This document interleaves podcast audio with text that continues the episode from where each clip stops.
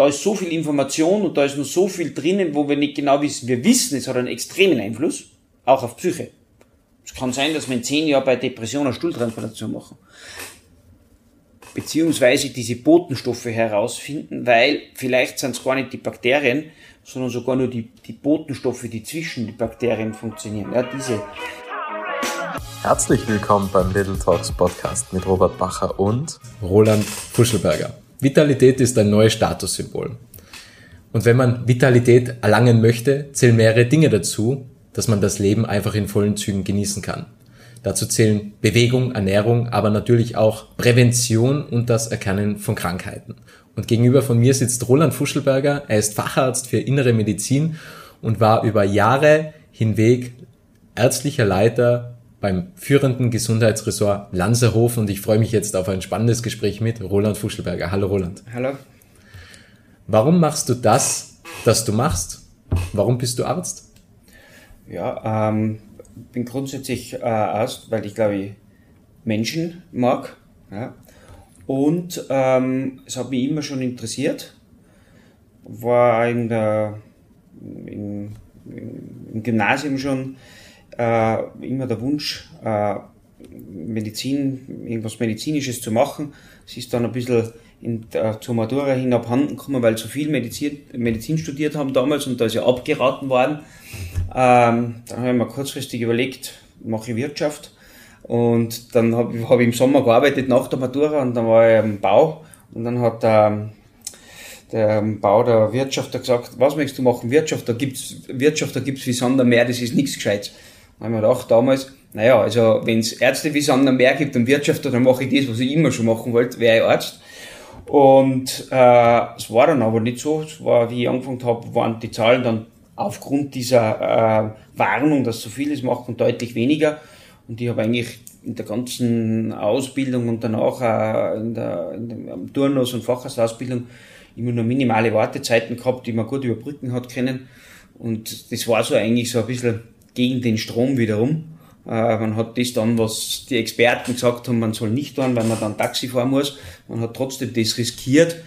Und das ist so ein bisschen auch, ähm, zieht sich das wie ein roter Faden äh, durch meine Tätigkeit. Man schaut immer wieder, was kann ich denn doch ein bisschen anders machen, als vielleicht der Mainstream macht. Auch um den Patienten da ähm, vielleicht noch etwas besser zu helfen als nur mit der klassischen Medizin. Die klassische Medizin braucht man natürlich, das ist ganz wichtig in der Diagnostik, ja in manche Therapien, aber wir sehen halt auch immer wieder, dass im klassischen Bereich man auch viele Menschen in der heutigen Zeit vielleicht zu wenig abgeholt werden, ja, äh, nicht alles machbar ist, ja, und jahrelang und jahrzehntelang natürlich die Medizin gesagt hat, ja, wir haben da die Tabletten, dieses und jenes, nimm das und du brauchst uns nichts ändern, ja.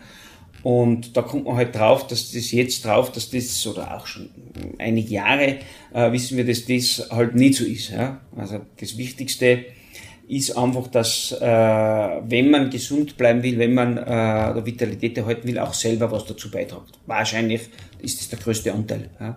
Der Arzt äh, oder Therapeut kann eigentlich nur begleitend sein Wissen zur Verfügung stellen. Ja? Das kann man sich äh, abholen in die Bereiche, wo man es braucht und dann für sich äh, entsprechend äh, umsetzen mit allen Modifikationen, die es da, die es da immer braucht. Und so bin ich damals dann auch nach der, nach der Ausbildung im, im Krankenhaus, habe man macht meinen Turnus, also Allgemeinmedizinausbildung, die ich in Hall gemacht habe und dann auch Facharztausbildung in Hall, da war ich lange Zeit auf der Intensiv, viel Intensivmedizin gemacht, da sieht man es natürlich äh, immer, wo man hinkommt, wenn man nicht Prävention macht und zu wenig schaut. Es sind ja viele Erkrankungen, die wir auf der inneren Medizin haben, die ja schon dann mit Lebensstil am Ende zu tun haben. Und wenn du einen Infarkt hast äh, oder die Lunge durchs Rauchen geschädigt ist und du hast dann irgendeinen Infekt und du musst auf die Intensiv, dann sieht man halt dann das, den, den letzten Outcome. Und da war es natürlich klar, auf der Intensiv gibt's nur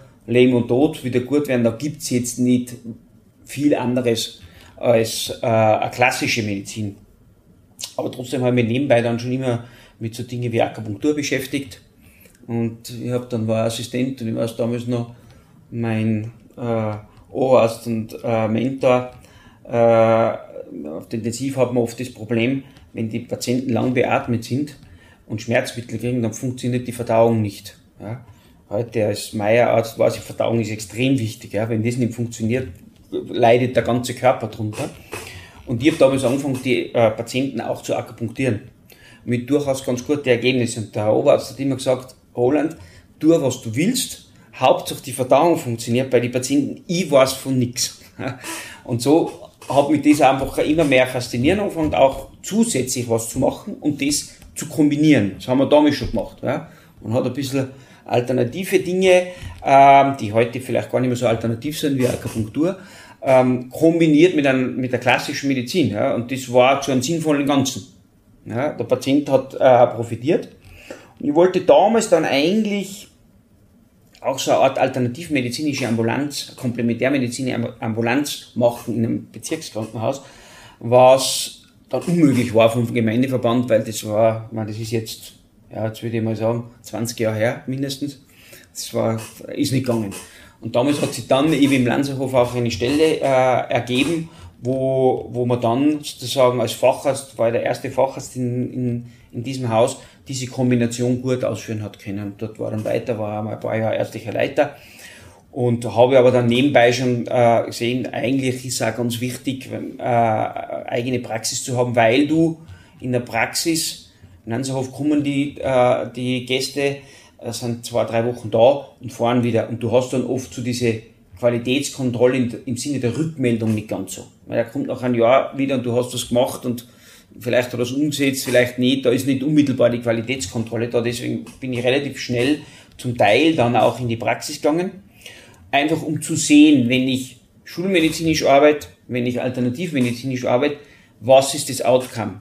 Ja, der kommt nach drei Wochen, nach zwei Monaten wieder und sagt, das haben wir gemacht, Ernährungsumstellung, glutenfrei, äh, Ballaststoffe, wie auch immer. Ja, es geht mir gut, es geht mir besser. Und somit kriegst du natürlich dann eine Expertise und eine Erfahrung. Und, äh, und das ist die Spannende heute noch. Äh, Dinge einfach zu schauen, was kann man erreichen, ja? wenn ich Lebensstil ändere.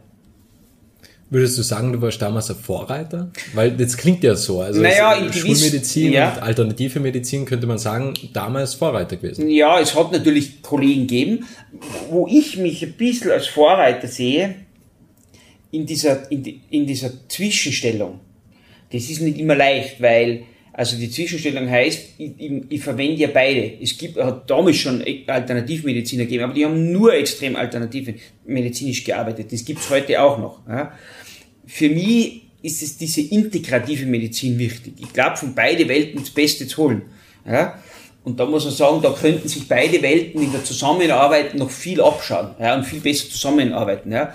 Da habe ich jetzt oft das Problem, dass ich zwischen beide stehe, ja, sozusagen von beide manchmal angegriffen wäre, ja, und so dazwischen.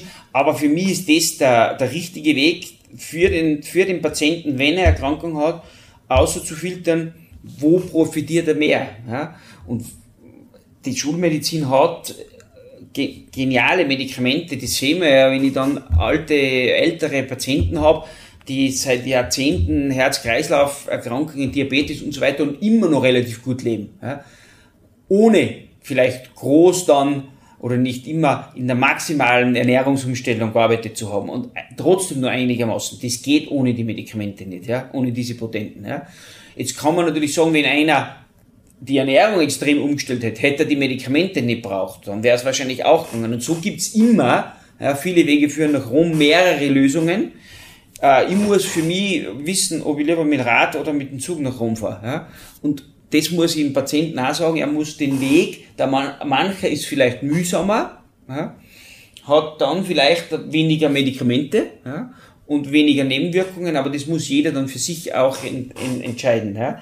Und da ist die Mischung für mich so spannend. Ja? Und da ist es auch, auch immer wieder dran zu schauen, wo kann man denn wo kann man denn noch Dinge irgendwo, wo gibt's Dinge auch in der Forschung, die vielleicht noch ein bisschen im Forschungsfeld sind, aber schon gute Daten zeigen, die man halt dann schon, jetzt der berühmte Begriff Off-Label, ja, auch am Patienten anwendet mit, mit gutem Gewissen. Ja. Weil bis manches klassische Evidenz ist, der Begriff ist für mich ja eh ein bisschen schwieriger, ja, ähm, dauert ja oft Jahre und Jahrzehnte, ja, dann ist das ja schon wieder fast der alter Hut. Ja. Also du musst, vorne, vorn dran sein. Und in der Alternativmedizin, wenn ich dann Leute habe, wo es halt ganz komplex wird, da habe ich ja auch ein Netzwerk mittlerweile. Da, das macht es natürlich aus, wenn du schon ein paar Jahre im, in, in, in dem Bereich arbeitest, dass du überall auch Leute hast, wo du Spezialisten noch brauchst. Also ich sehe mich nicht, ich mache nicht bei weitem nicht alles selber, aber ich weiß halt für viele Dinge, wo ich wen noch hinschicken kann. Und das ist dann auch am Patienten oft geholfen. Wie hast du die weiterbilden können zu der damaligen Zeit? Weil heute gibt's ja Internet, man findet ja, mehr genau. oder weniger alles. Das war ja damals wahrscheinlich schwieriger, wahrscheinlich viel Fachlektüren und die muss man auch erst einmal finden. Ja, genau. Da, es hat natürlich auch Seminare und, und, und, und Sachen immer wieder gegeben und da war es dann halt auch oft schwierig. Ja. Äh, da waren wir ein Seminar und dann hat man gesagt, naja, das war vier Tage, aber braucht hast zwei Stunden davon. Ja? Also du bist vielfach dann schon, und das war damals natürlich noch viel schwieriger und aufwendiger, weil du immer Wochenende irgendwo hinfahren hast müssen. Das ist jetzt viel besser mit online. Und bei vielen Fortbildungen oder auch Kursen und Diplomen, die angeboten werden, ich war da nie einer, der äh, oft ewig, ewig lange Diplome gemacht hat, äh, nur damit irgendeine Urkunde an der Tür hängt. Ich habe mir halt von den einzelnen Dingen das rausgesucht, wo ich mir gedacht habe, das passt jetzt für mich, das brauche ich noch. Ja. Und das ist aber viel Filterarbeit, wo du über die Jahre heute halt machst und aber auch Erfahrung kriegst und einfach viel lesen und, und auch der Austausch mit Kollegen. Einfach schauen, was macht der, wo, wo, wo hast du Erfahrung mit dem, mit dem Problem und so weiter. So war es jetzt zum Beispiel auch in der, in der, in der Pandemie mit den Covid-Infektionen wo man halt doch Leute haben, die Beschwerden danach haben. Und da war das Thema, ich habe gesehen, äh, und so bin ich das immer dann angegangen, in meiner Arbeit ist, ist ein Problem aufgekommen, post-Covid, mit Müdigkeit, mit äh, neurovegetativen Beschwerden und, und, und, was sie alles haben die Leute. Und die sind krummen. Und ich habe gesehen, naja, ganz klassisch ist es schwierig, weil wir ja nichts haben. Ja? Und da schaut man halt dann um, man kennt dann ein bisschen im Netzwerk, wo gibt's was, wo kann man was machen. Und da haben wir jetzt durchaus die eine oder andere äh, Sache, wo wir sagen können, das funktioniert ganz, äh, ganz gut. Besser als das Klassische, würde ich jetzt einmal sagen. Jetzt auch nicht so, dass ich sagen kann, bei allen. 100% gibt's in der Medizin für mich sowieso nicht, ja, weil dazu ist es zu komplex und dann aber auch wieder zu individuell auf jeden, äh, auf jeden Einzelnen. Und so haben wir halt das Problem dann angegangen und geschaut, äh, wie gesagt, was kann man da machen, wo, wo gibt's da was. Und wenn das nächste Problem oder irgendwas kommt, äh, äh, schaut man da. Schilddrüse ist so ein Thema, was jetzt auch viele betrifft. Äh, äh, Magen-Darm-Beschwerden, Unverträglichkeiten. Und so haben sie halt dann über die Jahre, wie ich angefangen habe mit der Praxis, bin ich eben aus dem Lanzerhof gekommen, das ist Meier, Fasten, da haben sie mit Unverträglichkeiten schon beschäftigt. Und ich habe damals gedacht, da haben wir im Lanzerhof haben wir immer so Nahrungsmitteltests gemacht, da hast du dann ja, da ist etwas rausgekommen, aber man hat ja dann den Patienten nicht mehr gesehen und dann hat man nicht mehr gewusst, was war da jetzt. Und dann habe ich die Praxis angefangen und habe ich gedacht, naja, macht man halt das auch einmal, ja. Und wenn dann halt zehn Leute gemacht hast und acht, die ist dann total gut gegangen und ist vielleicht auch mal andere Beschwerden, ein Kopf weggegangen, ein Hautausschlag weggegangen und sonstige Dinge, dann habe ich gedacht, naja, jetzt ganz falsch wird's nicht sein und dann kommst du in ein Thema rein. Wie immer man das wissenschaftlich im Hintergrund erklärt oder nicht erklärt, ja, am, am Ende des Tages äh, sind wir wieder bei dem, bei dem Punkt, äh, wenn sich, äh, wenn sich, der, wenn der Mensch, der Patient bereit ist, sich zu ändern und er ändert dann was, dann tut sich einmal was. Es kommt einmal Bewegung rein, ja. In unserem täglichen Leben sind wir eh durch den Stress und durch alles viel zu starr eigentlich, ja. Und in dieser, in dieser Starre können dann manche Dinge ja nicht wirken. Ja? Deswegen ist Fasten gut, weil Fasten bringt dich auch einmal aus dieser Starre, aus dieser Komfortzone raus. Und wenn ich mir im Leben aus der Komfortzone gehe, dann tut sich was. So oder so. Ich muss halt bereit sein dann. Ja. Wie bekommst du die Selbstsicherheit, beziehungsweise wie sprichst du dann auch mit Patienten jetzt zum Beispiel bei Post-Covid, ja, dass man angeschlagen ist, die Müdigkeit hat und du hast jetzt eine neue Idee, ja, einen neuen Ansatz, wie man das lösen kann, dann gibt's ja immer den ersten, die erste Patientin, ja. schlussendlich also es gibt für dich die erste Patientin, aber zum Beispiel das, was wir jetzt beim Post-Covid machen, da hat es dann schon Kollegen gegeben. Ja.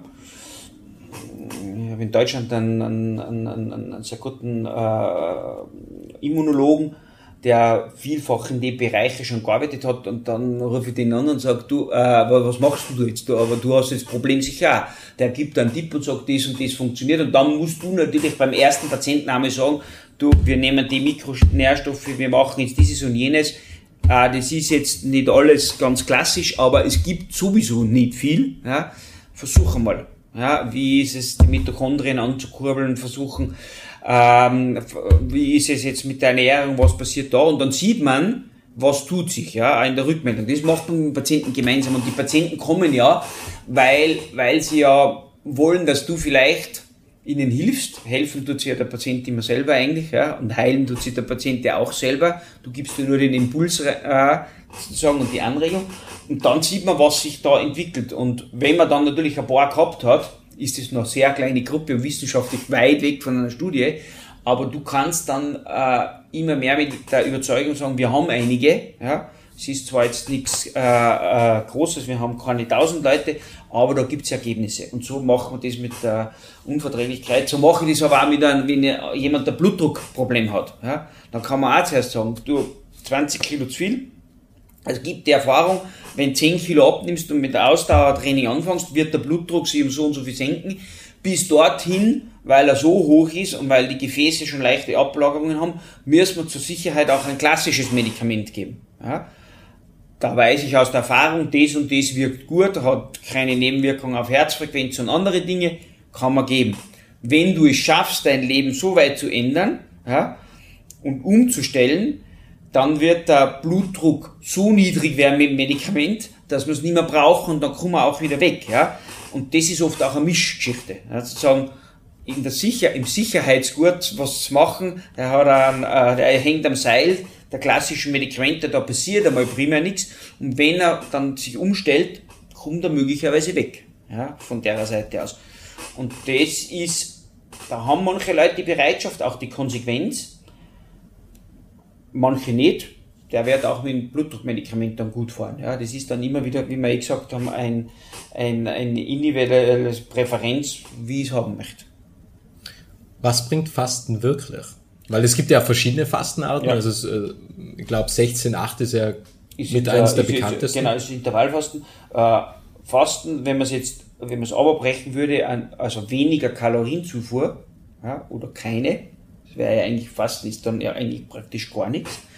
Ähm, ähm, im, Im Bereich der Definition, wie immer ich da nicht komme, bringt einfach ähm, eine Entlastung für den ganzen Körper, für den Magen-Darm-Trakt vor allem. Ja. Und über diese Entlastung, wir wissen, da ist viel Immunsystem äh, lokalisiert. Äh, ganz ein großer Anteil Immunsystem hat ja im Bereich, hat ja mit Magen-Darm-Trakt zu tun. Und wenn ich da faste und äh, es gibt ja Untersuchungen äh, zum Teil, die sagen, wenn ich vier Tage nur trinke, nichts ist, äh, kommt zu einer wie eine Art Reset auch im Immunsystem. Das würde gut tun, ja, immer wieder erneuern. Beim Fasten geht ja der Körper in ein Notprogramm. Was macht er? Er tut einmal alte Zellen, die nicht mehr ganz so funktionieren, also sozusagen reinigen oder sozusagen verarbeiten, weil da gibt es wieder Proteine, Eiweißstoffe, die im Fasten, also die der Körper braucht also wenn ich, wenn ich einen Mangel habe, nehme ich es von dort, wo eh was nicht mehr ganz gut funktioniert und fällt das weg. Das heißt, es gibt dann wie eine Verjüngung fast. Ja? Und, äh, und das bringt's auf alle Fälle, wenn, wenn immer einer, äh, wer immer das selber gemacht hat, wird das hundertprozentig bestätigen, wenn du eine Art Fastengeschichte gemacht hast, ob ganz streng oder moderat, du fühlst dich viel besser, es geht da ein besseres Immunsystem dazu was, es ist einfach das hat was, ja, und wäre so einfach. Das ist das Fasten. Auf der anderen Seite, beim Fasten, das wäre jetzt das Körperliche, beim Fasten tut sich ja auch mental immer was. Ja, wenn ich nichts ist, komme ich in eine Krisensituation. Der Körper kommt in eine Stresssituation, er hat weniger Mangel. Das heißt, es tut sich, wenn ich es zulasse, auch mental was. Und das Fasten ist für mich auch immer äh, auch die Chance, mental ja, sich wieder neu aufzustellen. Ja? Im psychischen Bereich, im emotionalen Bereich Dinge zu überdenken. Wie läuft's im Leben? Wo geht's mir? Ja, wo stehe ich? Wo will ich hin? Und das ist beim Fasten gut, weil im täglichen Leben schaffe ich das eh nicht. In, dem, in der Hektik komme ich ja nicht einmal gescheit zum Reflektieren. Da muss ich ja schon sehr bewusst sein, dass ich das mache. Fasten würde dazu natürlich beitragen. Und der psychische Bereich, die psychische Gesundheit, jetzt so ganz grob äh, gesagt, dass der emotionale Bereich hat einen immensen Einfluss auf den Körper. Also ich erinnere mich, also Anekdote auch an eine, an eine Patientin, die immer Magen-Darm-Beschwerden gehabt hat, immer und, und schwierig und alles gemacht und das war halt trotz Umstellung Ernährung, es war immer wieder die, die Beschwerden. Ähm, es war da immer Kinderwunsch und es ist aber mit Kindern, das hat nicht, nicht hingehaut und, und eigentlich der Gynäkologe hat dann gesagt, funktioniert nicht. Und sie ist halt eines Tages dann äh, zu mir gekommen, wieder mit so Bauchbeschwerden und seit drei Monaten dann auch immer wieder Übelkeit und schlecht und man dachte, ja, wir haben eh alles durch, ich weiß jetzt auch nicht, ja, schauen wir halt nochmal, schauen wir nochmal, wenn wir was Akutes haben. Und dann schaue ich so über den Unterbauch und dann sage ich, ähm, ja, du bist, glaube ich, so in zwölften Woche schwanger, was so der Internist gynäkologisch sagen kann. Dann sagt sie, na, wie, gibt's nicht, ja. Ähm, äh, geht ja nicht, so ungefähr ein Hund haben wir auch schon gekauft und uns zugelegt. Und was war mit dem Tag, wo sie gewusst hat, sie ist schwanger, seitdem hat sie nie mehr irgendwelche Bauchbeschwerden gehabt. Es ist weg. Also es waren damals auch so, diese emotionalen Faktoren haben eine große Rolle gespielt. Gell? Und deswegen sage ich, der emotionale Bereich, die, die Psyche, äh, das kann alles heilen, ja, wenn man es richtig erwischt. Ja. Und äh, das, glaube ich, ist auch vielen Menschen dann nicht so bewusst. Ja. Eines der wichtigsten Themen sind äh, für uns Menschen die Sozialkontakte. Wir sind ein soziales Lebewesen, wir brauchen Sozialkontakte, aber positive. Wir brauchen äh, äh, Freundschaften, wir brauchen Liebe, diese Dinge. Und das ist viel zu wenig äh, heutzutage, weil dann geht's mir gut. Wenn ich verliebt bin, habe ich gar keine Beschwerden. Da ist nichts. Ja, da wäre ich nie krank. Das gibt's nicht. Ja. Ähm, und das muss man sich vielleicht viel mehr herrufen wieder.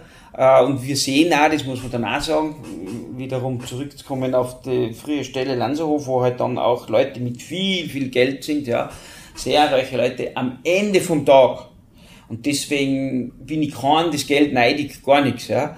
Am Ende vom Tag haben die alle die gleichen Probleme. Es geht nämlich um partnerschaftliche Probleme, Sozialkontakte, wie geht's da? Das sind die, gro die großen Probleme. Natürlich haben die dann mit Geld und Zeug und auch äh, alles Mögliche, aber eigentlich, aberbrochen, geht's immer um irgendwelche zwischenmenschlichen äh, Themen, die uns das Leben gut machen oder auch schlecht machen. Was ist deine Definition von Reichtum? Ja, gute Frage. Ja. Reichtum, Reichtum ist für mich nicht ein, ein, ein, ein finanzielles Thema. Ja. Ich, ich fühle mich reich, wenn ich äh, mir meine Zeit gut selber einteilen kann. Ja, wenn ich eben wiederum für diese Themen auch genug Zeit habe.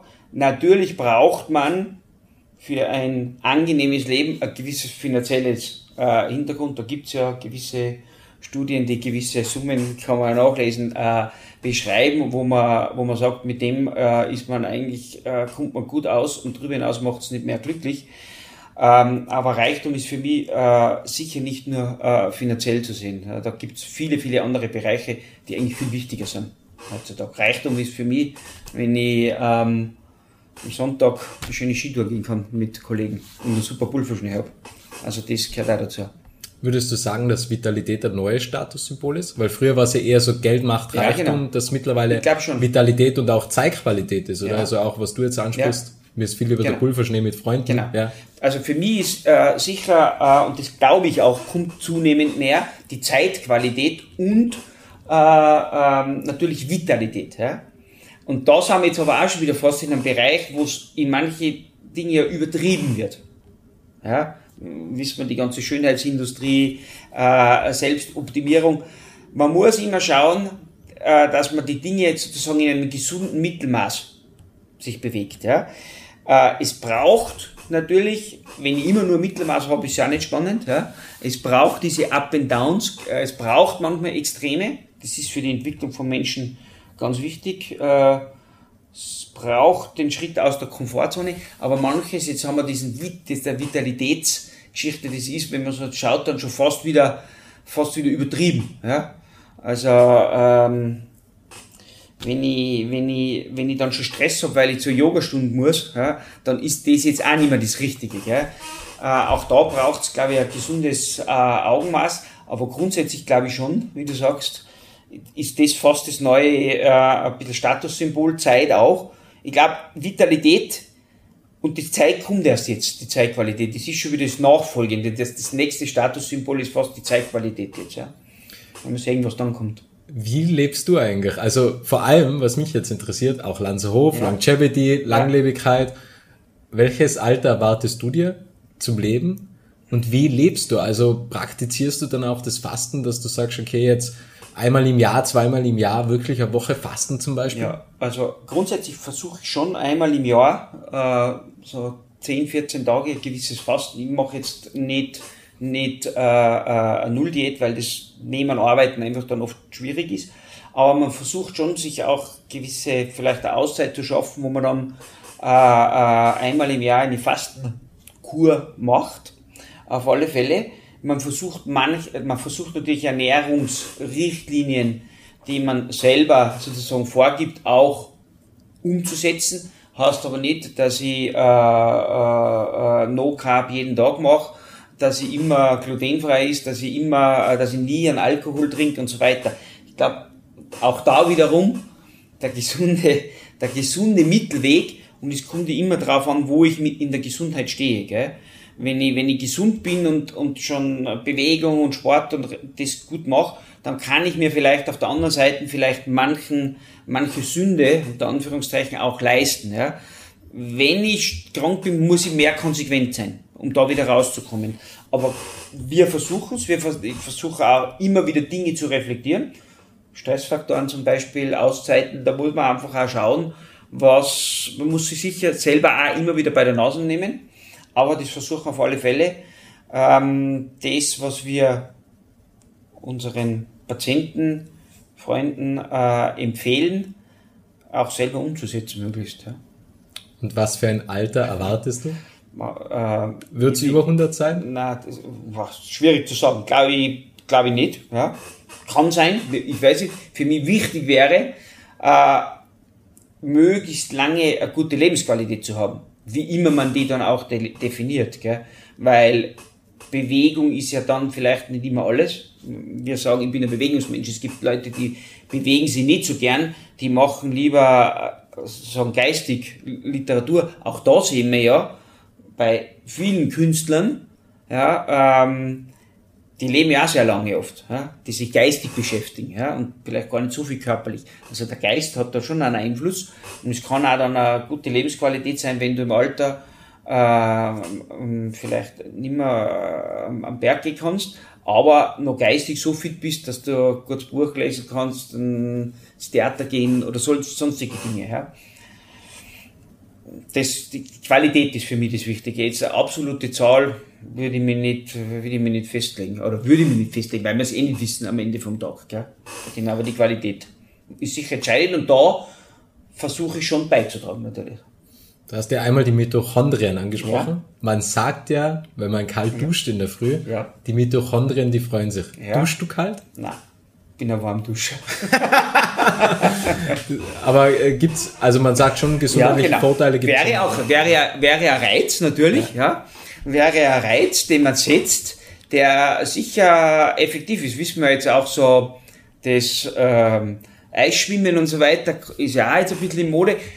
Diese Reize, diese kurzfristigen, da muss der Körper wieder, da muss das Vegetativum re äh, reagieren und ausbalancieren. Ja? Deswegen Kältekammer ist ja auch äh, interessantes Thema. Ja? Man geht drei Minuten bei minus 110, das kennt der Körper nicht. Ja? Das ist ein gewisser Stress in dem Moment und es kommt zu einer Ausrichtung dann, da tut sich was. Das Kaltduschen ist äh, klar, das muss man einfach anfangen dann in der Konsequenz ja? und versuchen, da bin ich noch nicht so weit, ähm, dass, ich das, dass ich das mache, kommt vielleicht noch. Kann sein, ja. Ich kann es nur empfehlen an ja, dieser Stelle. Ja, ist gut. Ja, Hey, vielleicht machen.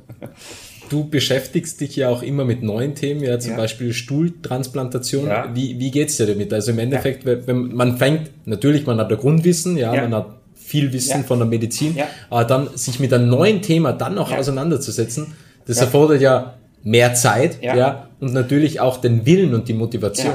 es ist so, da gerade das Thema angesprochen, das kommt ja aus der Mikrobiomforschung. Da bin ich jetzt kein Vorreiter, gar nichts. Da gibt's genügend Experten. Einer sitzt in Innsbruck, der Professor Dilk. Äh, da ist auch, aber natürlich bei der, bei der Meiermedizin, die haben ja dann mit Fasten zu tun, da, da hat der Darm, da hat das mit Ausscheidung zu tun. Und da fängt man sich beschäftigen und da hat so in die letzten Jahre, das geht ja schon, ist ja schon einige, das ist glaube ich über zehn Jahre zurück, wo man mit aufs Mikrobiom gekommen ist. Und man hat zunehmend gesehen, und das war interessant da in, in, in Studien, wie sozusagen diese Bakterien im Darm, das Mikrobiom, den Körper beeinflussen. Das ist, manche sagen, das ist wie ein zusätzliches Organ in der Masse und im Einfluss. Gell?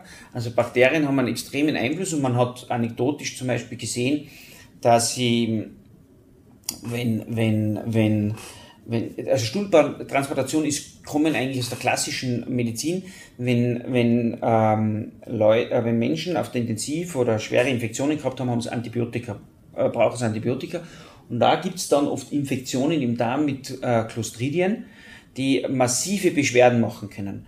Und da hat es dann Antibiotika gegeben und das hat halt oft nicht gut gewirkt und die Leute sind oft an einem toxischen Megakolon verstorben. Ja. Und dann hat irgendwer einmal angefangen, äh, denen Stuhl vom Gesunden zu transplantieren. Und bam, war über 90-prozentige Heilung nach drei Tagen. Also Wahnsinn. Ja. Und da das war so auch eine Geschichte, wo reingekommen ist. Und da war dann halt irgendwann einmal auch anekdotisch, ist da, da einer, einen schlanken Person der Stuhl von einem, jemand dicken transplantiert worden und die schlank ist dick geworden, ohne äh, das Essen gehen zu haben. Und da hat man dann schon angefangen, was hat Mikrobiom? Und Mikrobiom hat viel offensichtlich auch mit Gewicht, mit Stoffwechsel zu tun. Man macht es jetzt noch nicht routinemäßig, weil Jetzt kommt das Thema, im Reizdarm hat man geschaut, gibt es Dinge, wo wirklich auch Wirkungen da sind. Das Problem ist, wir wissen langfristig noch nicht, welche Botenstoffe ich sonst noch transportiere und was langfristig Erkrankungen möglicherweise entstehen. Jetzt sage ich nur, ich transportiere einen Stuhl und ich kriege in 10 Jahren Parkinson. Möglich. Weil da ist so viel Information und da ist noch so viel drinnen, wo wir nicht genau wissen. Wir wissen, es hat einen extremen Einfluss, auch auf Psyche. Es kann sein, dass wir in zehn Jahren bei Depression eine Stuhltransplantation machen. Beziehungsweise diese Botenstoffe herausfinden, weil vielleicht sind es gar nicht die Bakterien, sondern sogar nur die, die Botenstoffe, die zwischen den Bakterien funktionieren. Ja, diese Dinge, die einen Einfluss haben. Und da gibt es dann welche, die entzündungsfördernd sind, entzündungshemmend, dieses, jenes. Und das wird man vielleicht einmal wie mit einem Medikament gezielt beeinflussen können. Was man jetzt schon weiß, mit der Ernährung kann ich es auf alle Fälle beeinflussen. Ja? Und das Mikrobiom ist natürlich auch ein bisschen genetisch individuell fixiert. Ja? Das macht da auch, hängt davon ab, äh, wie sich die Mutter schon ernährt hat. Und da wissen wir ja, in der, in der Epigenetik ist ja das, die, die, die, die, das halbe, dreiviertel Jahr, Jahr vor der Schwangerschaft extrem wichtig. Ja? weil das hat eine massive Auswirkung auf die Gesundheit vom Kind. Ja. Und ähm, also da kann sich in den, in, den, in den nächsten Jahren schon was tun. Ja. Wir wissen es jetzt schon, wenn du die Ernährung änderst, wenn du Fastfood isst, 14 Tage, drei Wochen nur Fastfood, dann hast du ein grottenschlechtes Mikrobiom, wo Entzündungsparameter da sind, wo Entzündung gefördert wird. Und wenn du dich gesund ernährst, dann viel Gemüse, Antioxidantien, gute Öle, äh, nicht zu viel Fleisch, Fisch und so weiter. Und man sagt immer so mediterrane Kost, aber nicht Pizza und Pasta, sondern das andere, was gesund ist. Dann ändert sich die Darmflora in einen, in einen, in einen, in einen guten Weg, in eine gute Richtung, die dann auch antientzündlich ist und wo ich dann über das Immunsystem wieder was beeinflusse. Ich erinnere mich, ich war einmal in Amerika auf einer Fortbildung für Functional Medicine, so ein Grundkurs, eine Woche lang. Äh, und da war dann ein Vortrag, der hat sich auch mit dem, mit dem, mit dem äh, Darm und Mikrobiom äh, befasst und da war das, das Thema in der Functional Medicine, da sind dann oft Patienten, der kommt zu dir und hat 100 Sachen, du, du weißt eigentlich gar nicht mehr. Dort ist Beschwerden, da sind Beschwerden, da ist was. Und der Amerikaner hat dann damals gesagt, äh, wenn du gar nichts weißt, Hildegard. Also fangen wir mit dem Darm an, fangen mit der Ernährung an und schauen mal, was da passiert. Ja? Und das ist, diesen pragmatischen Ansatz verwende ich auch oft. Ja? Also wenn Leute mit irgendwelchen chronischen Erkrankungen kommen, fangen wir halt oft über die Ernährung an und schauen mal, was passiert. Ich habe eine Patientin gehabt einmal, die hat Palio gemacht und es ist ihr überhaupt nicht gut gegangen. Und dann hat sie blöderweise einen Mountainbike-Unfall gehabt und ist dann bei der Schwiegermutter gewesen und weil sie da so in Pflege war, weil sie es nicht kochen können und die Schwiegermutter hat gesagt, also Palio mache ich sicher nicht, ich mache die Hausmannskost, die ich immer mache und entweder isst es oder nicht. Und dann ist sie gekommen zu mir wieder und hat gesagt, ich weiß nicht, aber eigentlich, jetzt geht's mir viel besser mit der Geschichte. Und dann sage ich, aber Palio sagen ja alle, man soll Palio essen. Sage ich, vergiss es, das, was dir prinzipiell gut tut, du musst auf die hoch, mach das. Du kannst andere Teile einfließen lassen, aber schau, was dir auch gut geht. Also man kann es nie sagen, das eine, das andere, und deswegen wechseln die auf die Leute dann auch. Ja, wenn wer viel Fleisch und Zeug isst und er kommt, dann sage ich, ist einmal vegetarisch. Wenn der Vegetarier Beschwerden hat, sage ich, vielleicht änderst doch einmal was. Ja, und schaust da. Also ein bisschen probieren. Wir haben jetzt über Entscheidungen, also viel über Entscheidungen gesprochen. Ja. Wie triffst du aber konkret jetzt Entscheidungen? Also wie, wie äh, gibt's da irgendwie ein Abwegesystem, wo du sagst, okay, da überwiegt jetzt irgendwie äh, die Meinung oder diese These? Ja, oder, man muss bei manchen Dingen abwiegen. Man schaut halt auch dann noch, äh, aus der Erfahrung natürlich, manches, wo ich sage, wenn man das und das macht, ist die Wahrscheinlichkeit hoch, dass das und jenes passiert. Wenn man zwischen zwei Dingen abwiegt, wenn man jetzt in der klassischen Medizin äh, gibt es ja oft literaturwissenschaftliche Sachen, wo man dann abwiegen kann. Vielfach ist es dann, allalong gesehen, wissen wir ja nicht, was passiert. Ja, das weiß keiner. Ja. Ich habe nur Studien, ich habe Erfahrung, kann das vermischen und ich kann dann eine Prognose und vielleicht eine Voraussage treffen. Ja. Dass die nicht immer stimmen, wissen wir seit der äh, Covid-Pandemie. Ja, äh, da haben die nicht alle Vorsagen, äh, auch der Experten. War natürlich was Neues. Ja. Deswegen kann ich es nicht immer sozusagen genau voraussagen, aber mit der, der, Erfahrung und Studien versucht man halt eine Wahrscheinlichkeit zu kreieren. Am Ende vom Tag gibt es dann für einen Einzelnen, ja, wenn es um Gesundheit geht, ja nur dann, ich wäre gesund, ja, oder nicht, gibt es ja nur eins, äh, alles oder nichts. Aber ich kann so ein bisschen voraussagen. Aber jetzt irgendwelche Tabellen, klare Geschichten abholen, Flussdiagramme, Fluss, wo ich was hab, vielleicht im Geist manches, aber sicher nicht so klassisch Checklisten, machen wir nicht von der Seite aus. Ich habe noch drei Fragen ja. an dich. Wie gehst du mit Stress um? Ähm, relativ gut. Ich versuche dann natürlich, ich merke, wenn es jetzt Langstress ist, also für mich ist wichtig, jetzt, wenn wir Stress jetzt zum Beispiel in der Arbeit haben, wir haben viel los, es sind viele Patienten, es kommt dieses und jenes, dann geht's so lang gut, solange ich das Gefühl habe, ich kann entscheiden, ja, wie viele Patienten jetzt noch kommen und was ich mache. Ja. Da macht also nicht die Menge der Stress.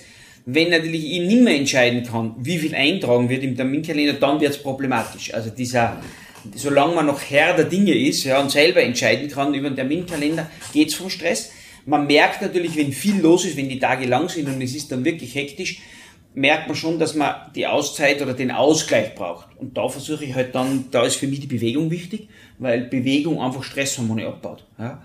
Und das versuche ich. Ob ich dann eine Berge oder eine nette Runde Golf spiele, Golf hat den Vorteil, dass man mental abschalten muss, weil sonst trifft man gar nichts, dann ärgert man sich nur. Also das ist äh, für mich durchaus ein genialer Sport und Golf hat dann doch was so archaisches von Jagen und Sammeln. Ja, jagen äh, vielleicht weniger, aber sammeln den Ball und dann dem Loch, dem, das Einlochen nachjagen und dieses gemütliche Gehen.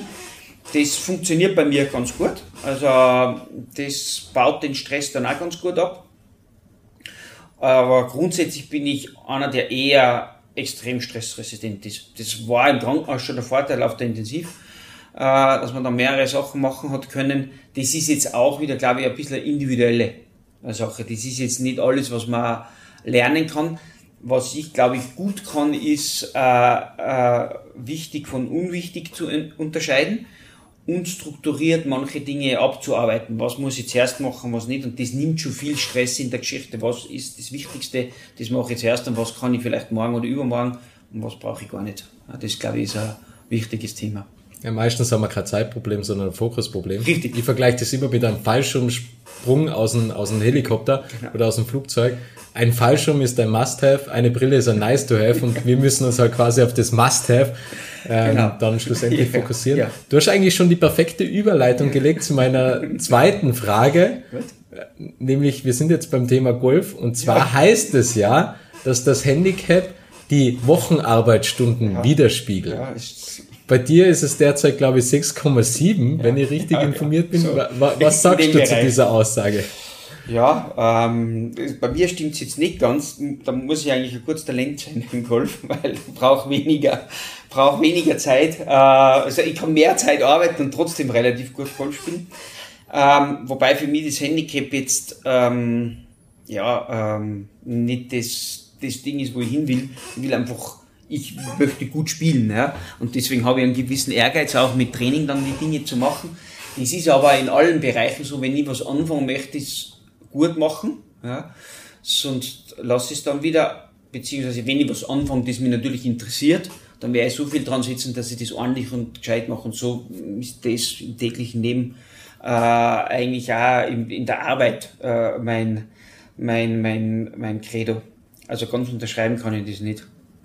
Aber man muss sagen, du der spielst ja seit fünf Jahren, oder? Ja, seit sechs sechs Jahre, Jahren. Also von dem her war da schon viel Ehrgeiz dabei, würde ich jetzt einfach mal. Viel- Ja, Ehrgeiz und man ein bisschen sportlich ist, man ein bisschen ein Ballgefühl hat, und man hat viele Ballsportarten schon gemacht. Also, das geht dann schon. Das ist schön.